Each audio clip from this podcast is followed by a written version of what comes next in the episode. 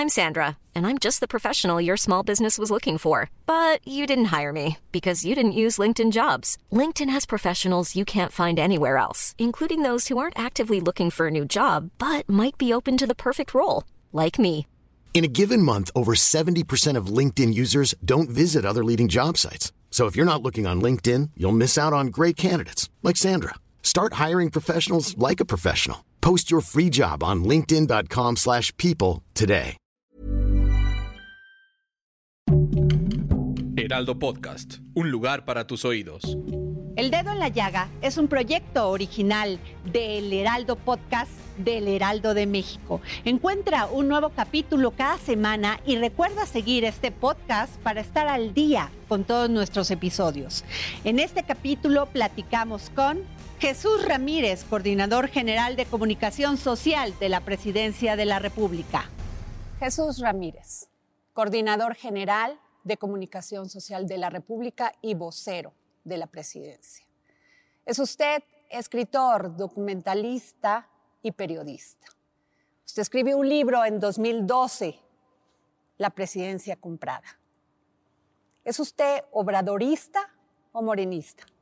Bueno, eh, soy fundador de Morena, por lo tanto, pues soy morenista y trabajo desde hace más de una década con el presidente Andrés Manuel López Obrador y en la medida en que coincido con su pensamiento y su eh, propuesta de transformación, pues en esa medida soy obradorista.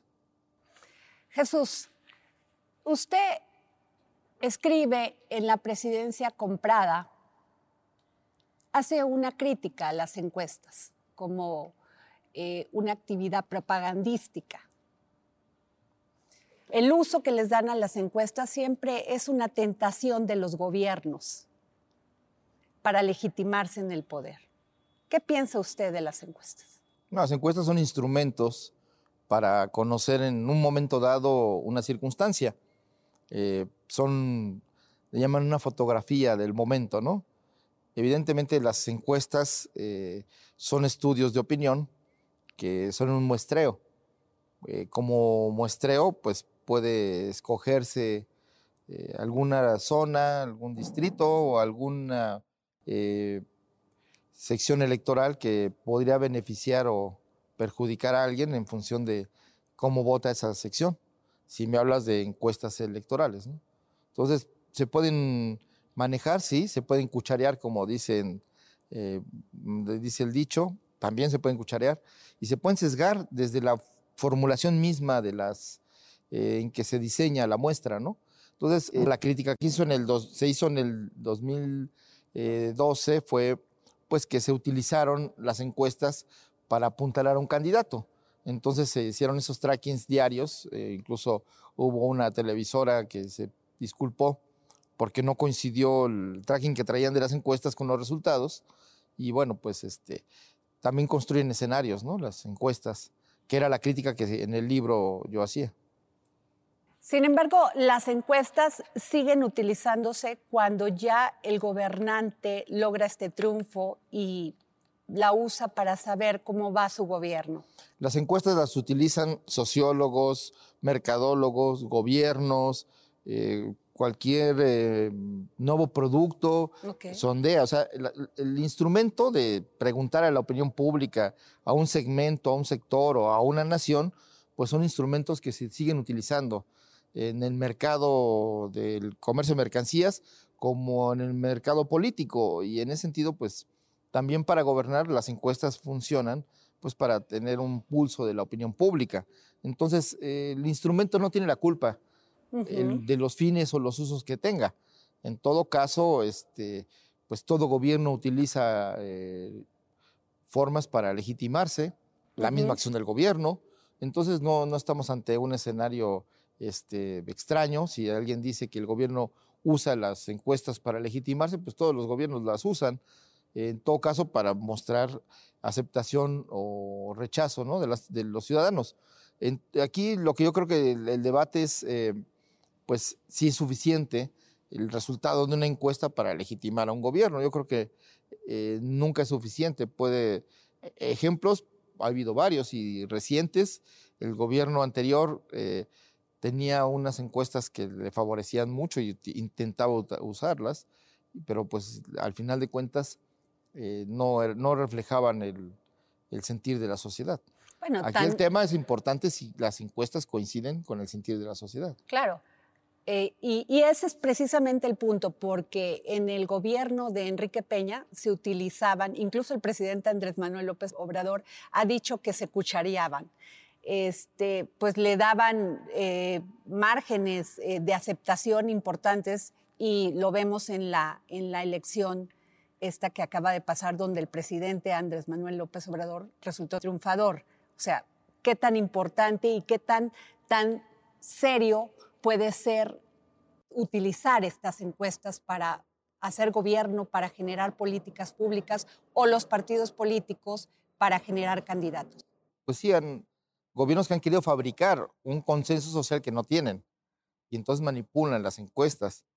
Pero en el caso del gobierno actual, de, que encabeza el presidente Andrés Manuel López Obrador, pues las encuestas que se están en el debate público son encuestas eh, hechas por los propios periódicos o por empresas. Bueno, hay, hay gobiernos que sí utilizan las encuestas para legitimarse, construyen, digamos, esta idea del consenso, del apoyo social sobre la base de encuestas, contratan empresas o hacen eh, encuestas internas y las hacen públicas.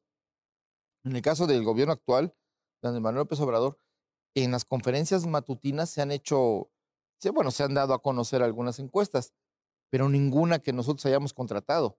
Son las encuestas del financiero, las encuestas que saca el economista con consulta Mitowski, o sea, son de empresas que se dedican por su cuenta, a hacer un estudio de opinión. Y esto no, no, no está contratado por el gobierno, por lo cual entenderíamos que no están sesgadas. Bueno, las encuestas que el gobierno ha difundido en las conferencias matutinas son encuestas elaboradas por los medios de comunicación, por empresas que se dedican al, estudio de opinión, pero que no han sido contratadas por el gobierno. Entonces entendemos que si tienen un sesgo no es porque el gobierno haya pagado para ello. Y en todo caso, lo interesante de todas ellas es que coinciden en la alta aceptación que tiene el presidente López Obrador. Jesús, el presidente cambió, llegando al poder, toda forma de comunicación y de información de la manera tradicional como llevaron los gobiernos priistas y panistas. Incluso para muchos ha sido difícil entender esta nueva forma de comunicarse y de informar. Ha generado debates en los medios. ¿Usted qué piensa?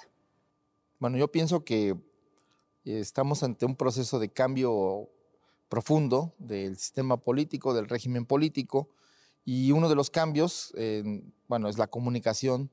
El presidente es un presidente que comunica todos los días eh, sobre su visión de lo que pasa en el país, eh, su punto de vista sobre los problemas y también sobre las soluciones.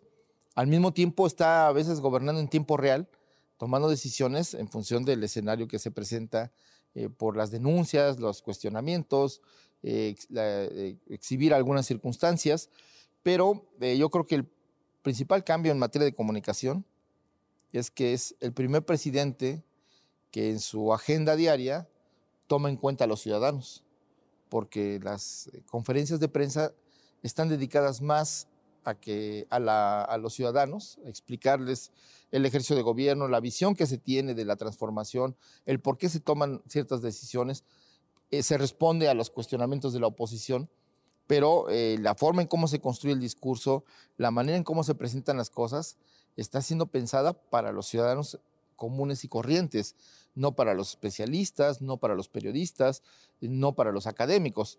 Entonces, eh, esa es la diferencia. Y creo que en reciprocidad a esta política, pues hay muchos ciudadanos interesados que miran, observan eh, la conferencia matutina y pues no se pierden una, ¿no? Eh, y es mucha gente. Y el caso está en que eh, sienten que por primera vez el gobierno les está hablando. Y entonces eso, ese es un cambio diametralmente eh, opuesto a la vieja manera de comunicar, que todo era entre bambalinas y todo era escondidas, espaldas del pueblo, y que solo se daban a conocer boletines o algunas conferencias o lo que los medios de comunicación interpretaban o querían eh, interpretar de las cosas para que se tuviera una idea de en, la opinión pública a partir de precisamente de esas notas. Entonces es un cambio radical y es un presidente que está comunicando pues para la sociedad y le está eh, gobernando y al mismo tiempo reflexionando por qué se toman decisiones y eso es, es un cambio radical efectivamente porque también trae consigo un debate público, trae consigo la construcción de ciudadanía y el, hecho de que la información sobre la acción gubernamental es la misma, la que tienen los ciudadanos, que la que tienen los periodistas y los especialistas. Eso hace la diferencia. Jesús, el presidente ha sido duro en la crítica hacia algunos medios, hacia algunos periodistas y ha dicho que no hay periodismo profesional independiente, no digo que objetivo, porque eso es difícil. La objetividad es muy relativa pero ética. Son muy lejos de eso, es parte de la decadencia que se produjo y lo mismo en la radio y la televisión. La relación entre los medios de comunicación y el poder pues ha sido, ha, cambiado, ¿no? Pasamos de un control absoluto de los medios de comunicación de un gobierno que dictaba las primeras planas, que incluso corregía, eliminaba fotos y hasta censuraba periodistas y hasta pedía el despido de columnistas o, informadores que no eran afines o eran incómodos para los gobiernos en turno, pasamos a, eh, a, lo inverso, ¿no? que es el, poder de los medios se volvió tan grande que incluso hay quienes dicen que pudieron eh, poner un presidente de la República. Entonces, ese es un cambio completamente distinto a lo que se venía viviendo y ahora con la llegada de, eh, del gobierno de Andrés Manuel López Obrador, lo que vimos fue el cambio de este escenario donde dominaban los medios tradicionales y vimos la erupción de las redes sociales, que este, pues hay cosas muy buenas y hay otras cosas no tan buenas.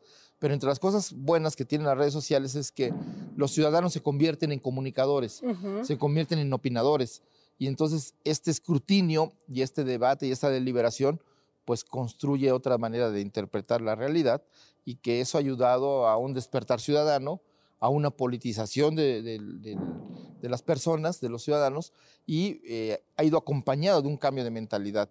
Y ese cambio de mentalidad nuevo, pues habla de, eh, pues de un sentido crítico de las cosas, ¿no? de una necesidad de informarse, y una necesidad de participar en la vida pública.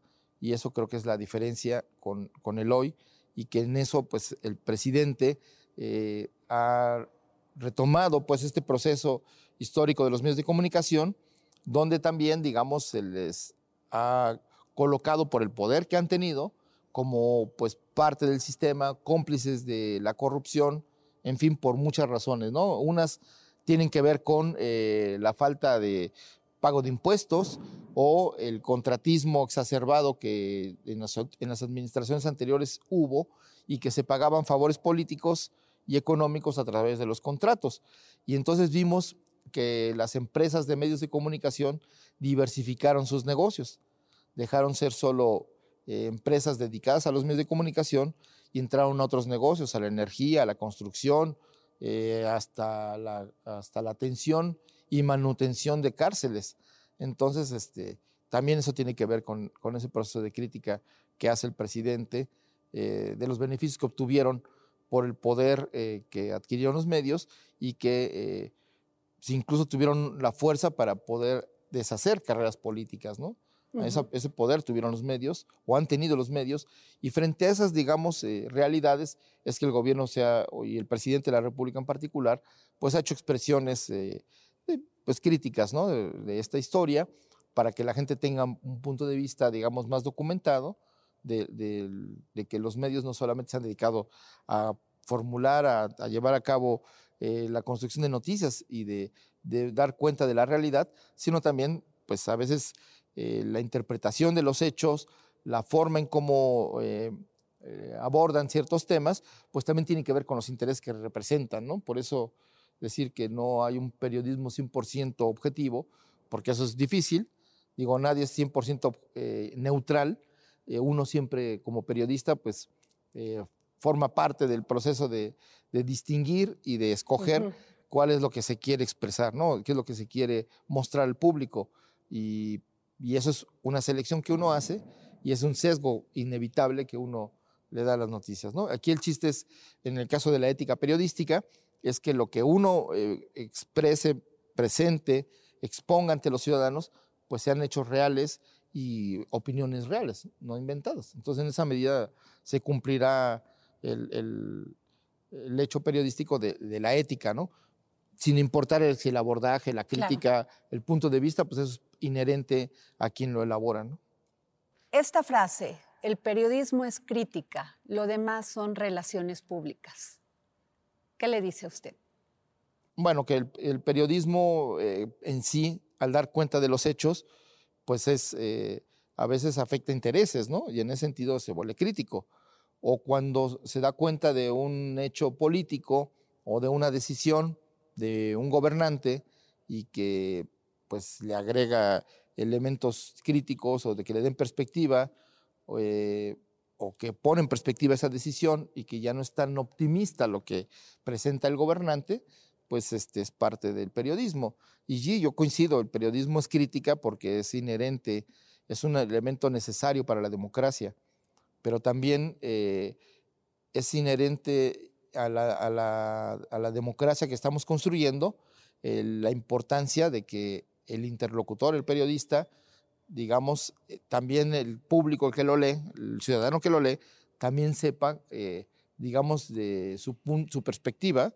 Primero, que el trabajo que está presentando sea real y segundo, pues, eh, cuál es la perspectiva que está presentando, ¿no? ¿Por qué lo está asumiendo esta crítica? ¿Por qué se está planteando, pues, una diferencia con la perspectiva que plantea el gobierno. Yo creo que eso es importante, ¿no? Que por un lado se cumplan eh, esta, idea de que, de que sean, de que se muestren los hechos y se muestre, darle un contexto a la noticia, pero también eh, darle un contexto del, de por qué ese punto de vista que se tiene, ¿no?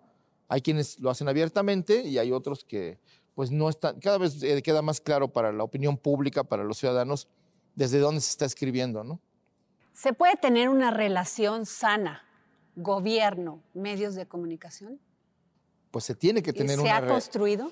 Se tiene que tener una relación sana sobre la base del, pues exponer claramente los intereses y las perspectivas que se tienen. Yo creo que eso es muy sano en la medida en que eh, abiertamente, pues cada quien juega sus cartas y los ciudadanos, pues ya saben digamos, eh, a qué atenerse, ¿no? El tema a veces es que eh, se o se difunden noticias que no son exactamente la verdad, son medias verdades, eh, o se exagera a veces ciertas informaciones para con el, efecto de afectar, o sea, con la, intención de afectar al gobierno, o de plano noticias falsas. Pero yo creo que esta, relación que va a seguir existiendo con estos componentes, pues se va a ir moderando a partir del público. Curiosamente, la manera en cómo se va a sentar esta relación es cuando tenga consecuencias, ¿no? Cuando si un gobernante obra mal, declara mal en el sentido de que expresa prejuicios o expresa el tipo de valores que la sociedad rechaza, pues los va a rechazar la sociedad. De igual manera, si los medios de comunicación no atienden a sus audiencias y empiezan o hacen trabajos que contradicen eh, la labor periodística y se dedican a hacer propaganda para defender ciertos intereses, pues también sus propios públicos, sus audiencias, pues los van a, cuestionar o castigar o, o, a lo mejor les van a aplaudir si es que es lo que están buscando los ciudadanos. Pero mientras sea, digamos, eh, libre y sea expuesto y sea transparente esta, estos vínculos, yo veo que en esa medida también se van a sentar las relaciones entre el poder político y, el poder mediático, porque son un poder. Y a veces no se presentan como que solo son relatores o contadores de historias, ¿no? También, también juegan en el proceso político de construcción de lo que la gente la idea que se construye la gente de los temas, de los problemas del acontecer diario y que en esa medida también pues son un actor, ¿no? Entonces no solamente son testigos eh, privilegiados de la, eh, de la realidad, sino también son parte de esa realidad. Uno de los aciertos de la comunicación social del gobierno de la República es este, pues ganarse el discurso, la narrativa cada mañana. ¿Cómo se construye esto, Jesús? ¿Tienen reuniones? ¿Se fijan los, la, agenda de temas? Bueno, en primer lugar, sí, antes la agenda la dominaban pues los sectores económicos y los medios de comunicación. Imponían la agenda al gobernante en turno.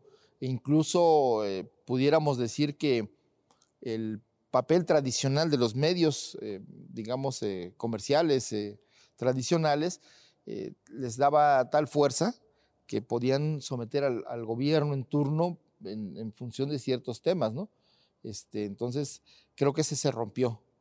estaban acostumbrados a someter al gobierno, a someter a los gobernantes, al al gobierno en turno y esto con este nuevo gobierno no ha sido posible. Por eso también la tensión entre medios de comunicación y el gobierno tiene que ver con esta eh, pues idea de que se podía someter al poder político a los intereses económicos que representan los medios.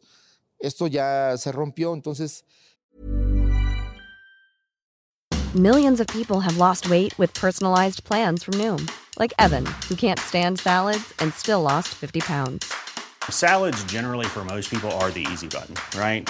For me, that wasn't an option. I never really was a salad guy. That's just not who I am. But Noom worked for me. Get your personalized plan today at Noom.com. Real Noom user compensated to provide their story. In four weeks, the typical Noom user can expect to lose one to two pounds per week. Individual results may vary.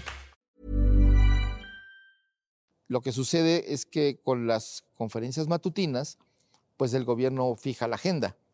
Y entonces la manera en cómo se construye esta agenda, pues es parte del proceso de gobierno. es decir, eh, todos los días hay reuniones del Gabinete de Seguridad, donde ahí se analiza el panorama de seguridad, donde se analizan los principales temas que está atravesando la coyuntura, el momento, y al mismo tiempo ahí también se exponen eh, los avances de las obras, los avances de los programas de gobierno, y, del trabajo del gobierno. Entonces, de tal manera que también ahí se construye eh, la agenda de cómo se va a hacer público todo esto. Entonces, eh, ahí, ahí en, en, la reunión de seguridad y en reuniones con el presidente, pues ahí se definen esas agendas.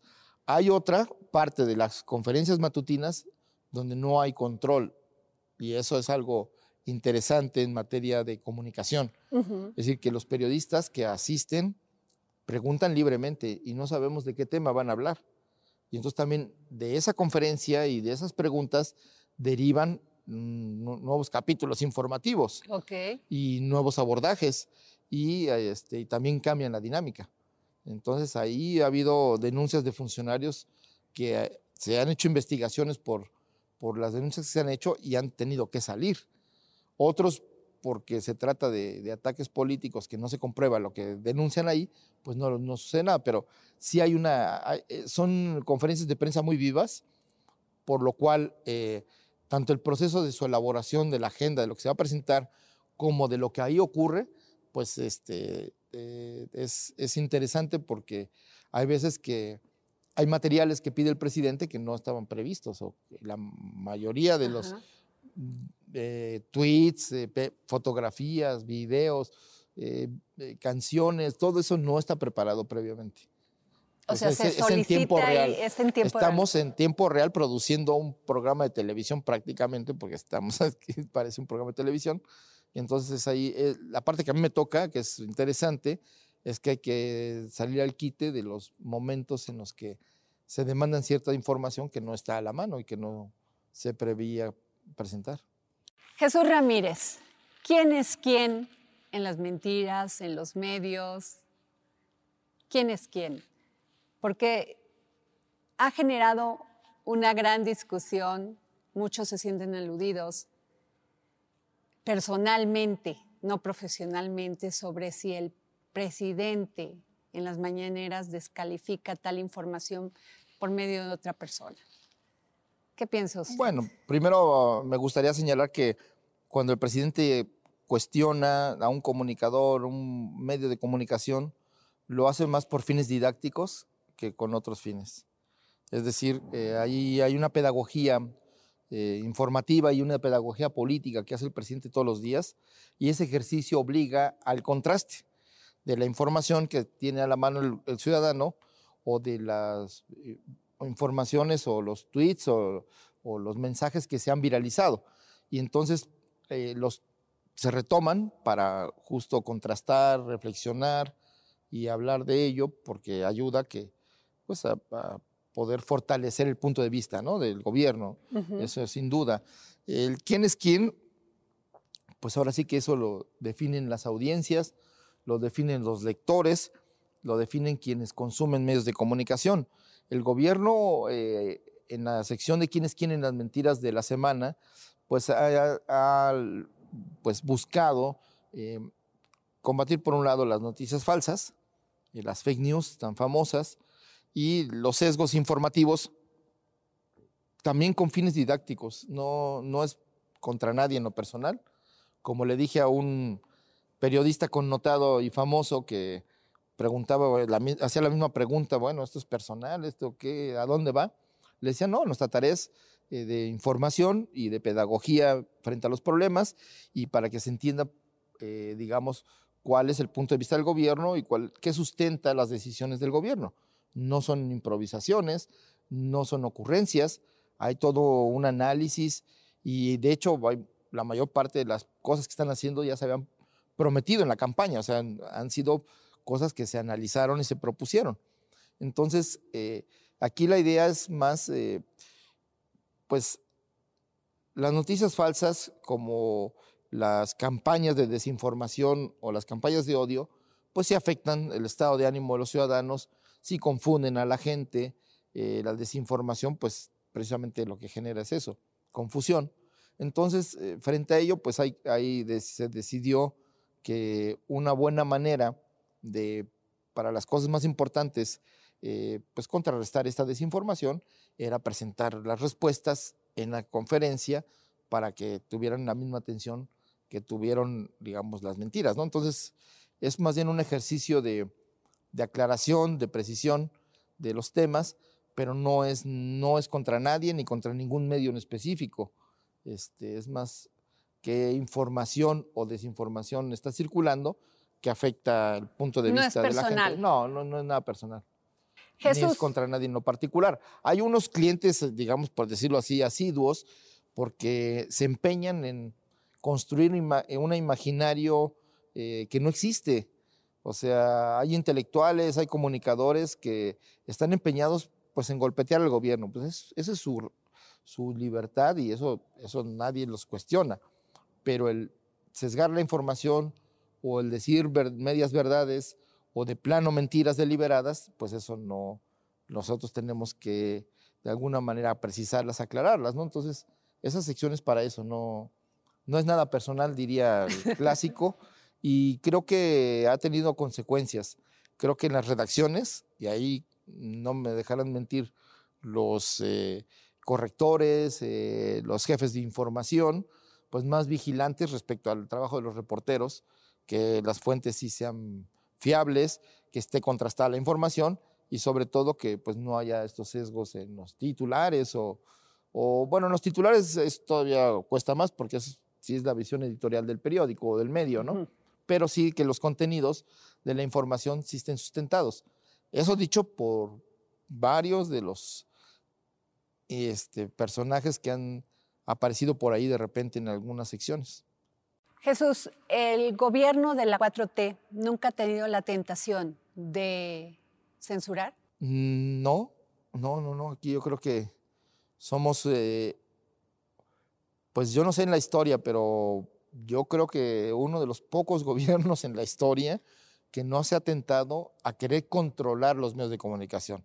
Se cuestiona que si se estigmatiza a los periodistas, que si se estigmatiza a los medios, que este debate que existe o estos cuestionamientos que hace el presidente o el gobierno vulneran la seguridad o la imagen de los medios.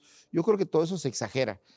eh, no estamos acostumbrados a una democracia más eh, deliberativa, donde pues haya mensajes de ida y vuelta y donde el debate sea debate realmente, ¿no? Este, yo creo que tanto el gobierno como los medios como la sociedad tenemos que aprender todavía en este proceso de construir una cultura democrática. Y ahí lo vemos en las redes, ¿no? Como la polarización de los términos, el insulto, sustituye al argumento, ¿no? Entonces necesitamos una, una democracia más fuerte de argumentos, de contraste de información real y donde se respeten las opiniones, pero también se construyan puentes para, para, para que haya consensos. ¿no? De algunos críticos, eh, principalmente la intelectualidad, dice que el presidente comunica como jefe de gobierno y no como jefe de Estado.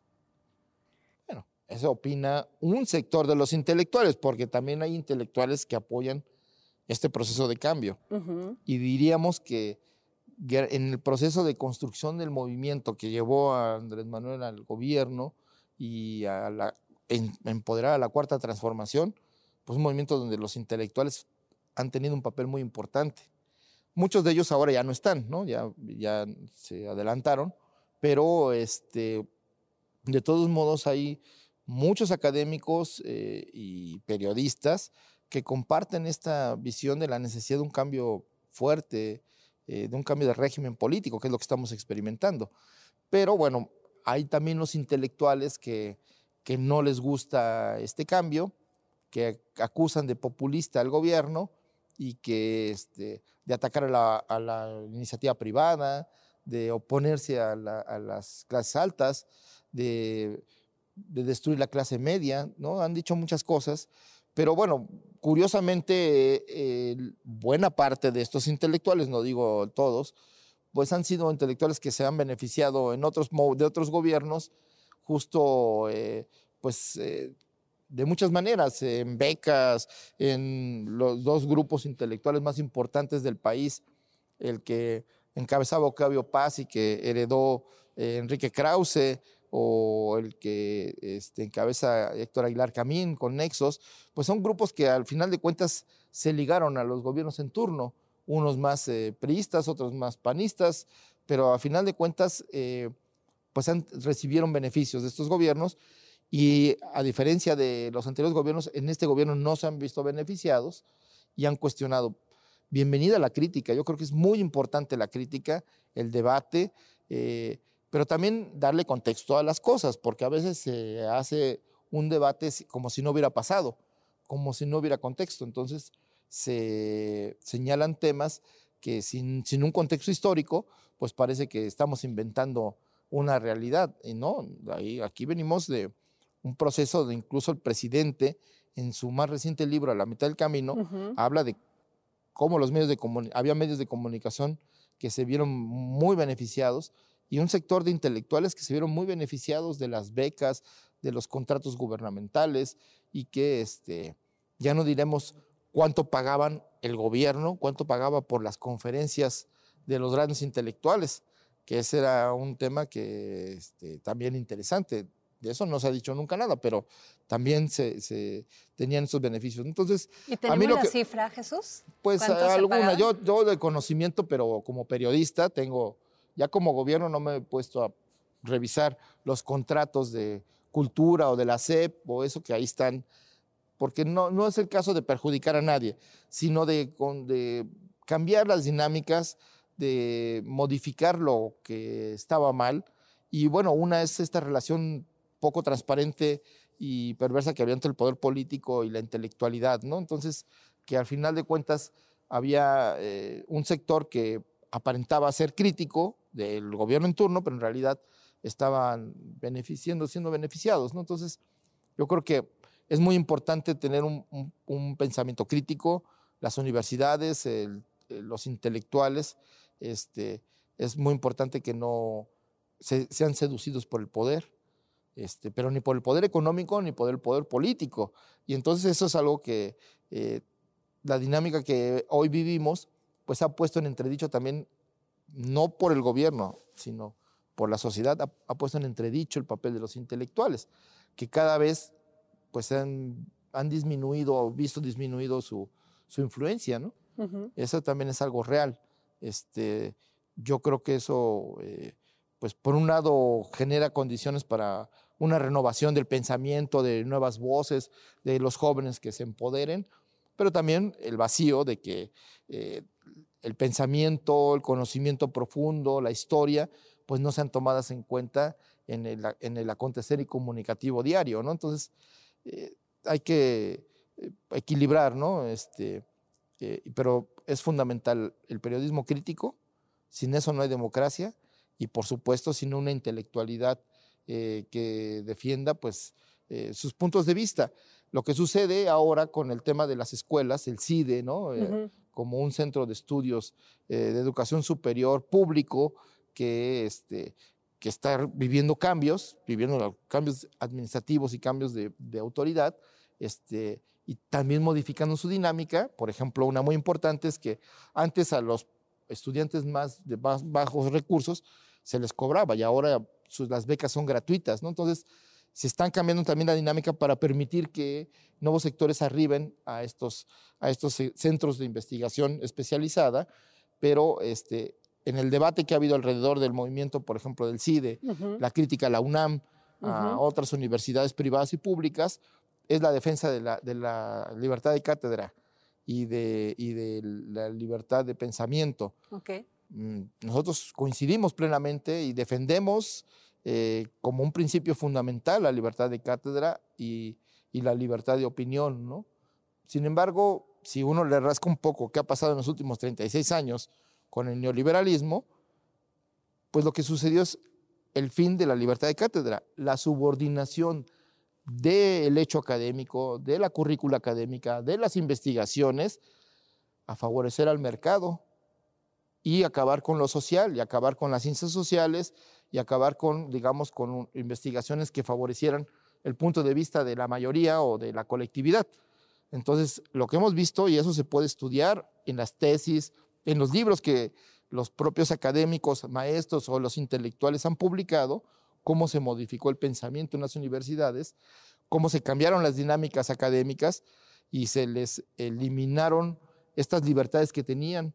Por ejemplo, en la UNAM, ahora se defiende que hay mucha libertad de cátedra y que queremos nosotros acabar con esa libertad de cátedra, pero sucede que las matrices para la, eh, digamos, para la evaluación de los estudiantes las elaboraban desde el centro, no las elaboraban los propios maestros y tenían que ceñirse a los contenidos que eran elaborados por la autoridad eh, universitaria, no por el profesor que estaba dando la cátedra. Eso afecta la libertad de cátedra. Y si ven los contenidos hacia dónde estaban orientados, pues eran, eran contenidos orientados a una idea del mundo pues más cercana a lo que es la filosofía del neoliberalismo, al individualismo, a la competencia, a, primar la, ganancia por encima de, del interés público, el interés colectivo, de privilegiar los negocios por encima de, de lo que es el medio ambiente o los derechos de la gente. En fin, eh, si profundizamos, veremos que este debate que se dio es muy superficial y que lo que están defendiendo no es la libertad de cátedra, sino el control que ya se había logrado de las universidades y del conocimiento de las investigaciones generadas a favorecer una visión del mundo.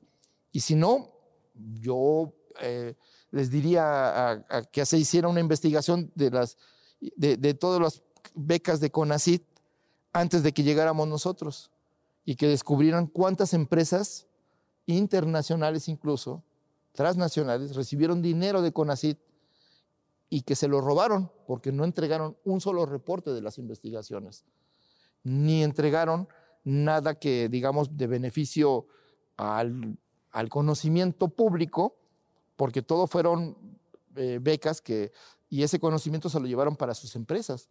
Eso contradice completamente la ética del CONACIT, porque es un centro de, de investigación, de promoción de la investigación científica y tecnológica con dinero público pues para que redunde en un beneficio público. Y aquí lo que se hizo fue fortalecer la investigación privada para beneficio privado con dinero público. Y de esa investigación todavía llevamos tres años y yo no he visto ningún medio de comunicación que haya hecho esa investigación. Incluso el presidente ha dicho que mucho de este dinero que iba para los fideicomisos y para muchos como estas universidades, este, pues era desviado, igual en el campo, que va a llegar directamente a los, a los que debe de llegar. Bueno, sí, porque el Procampo beneficiaba a los grandes productores de, del campo, a las mismas empresas, a los agronegocios o incluso hasta familias vinculadas a grupos de, de la delincuencia organizada y no a los campesinos. Jesús Ramírez, el presidente ha dicho que los medios han sido más críticos con él de lo que fueron con Calderón y con Enrique Peña y con otros sexenios. ¿Es cierto? Bueno, yo creo que sí ha habido un sí ha habido una, una este, pues campañas de desinformación y de información para, digamos, eh, cuestionar al gobierno, sus decisiones, su manera en cómo ha actuado, ¿no? Eh, por ejemplo, se hizo mucho escándalo con las estancias infantiles. Todavía hoy escucho comentaristas, veo columnistas, veo comunicadores en radio y televisión que dicen, cerraron las estancias infantiles. Las estancias infantiles están ahí, solo cambió la manera en cómo estaban eh, entregándose los recursos, porque las estancias infantiles eran un negocio de cierto partido, porque tenían los militantes ahí y recibían recursos y, las familias iban a, a, o sea, no es cierto que han desaparecido las estancias infantiles. Ahora lo que sucede es que ya no son los organizadores de las estancias los que reciben el dinero, sino las familias. Y entonces la madre de familia, el padre de familia decide a dónde va a llevar a su hijo. Esa es la diferencia. Porque se descubrió que de los 280 mil niños inscritos o que justificaban las ayudas para las estancias infantiles, 100 mil no, bueno, 90 mil no aparecieron. No se pudo comprobar su existencia, eran prácticamente niños fantasma. Entonces, se cambiaron las reglas de operación y ahora se está dando a más de 200 mil personas, 200 eh, mil familias, el apoyo para que puedan eh, dar a sus, eh, a sus hijos pequeños un lugar donde pues puedan no solo darles una comida y, darles cierta instrucción, educación básica ah, según la edad, ¿no? De preescolar, pero este, eso, entonces, por ejemplo, esa es una de las cosas que hoy en día todavía se dice que eso ocurrió. La oposición misma, pues bueno, está en su derecho de hacer la interpretación que crea de la realidad, pero el hecho de que los intelectuales, los medios digan esas cosas, pues uno dice, bueno, ¿con qué seriedad si eso no ocurrió, no? Muchas gracias por esta entrevista, Jesús Ramírez, vocero de la Presidencia de la República. Agradecemos las facilidades otorgadas para esta grabación al Museo Interactivo de Economía. When you make decisions for your company, you look for the no-brainers. If you have a lot of mailing to do, stamps.com is the ultimate no-brainer. Use the stamps.com mobile app to mail everything you need to keep your business running with up to 89% off USPS and UPS. Make the same no-brainer decision as over 1 million other businesses with stamps.com. Use code PROGRAM for a special offer. That's stamps.com, code PROGRAM.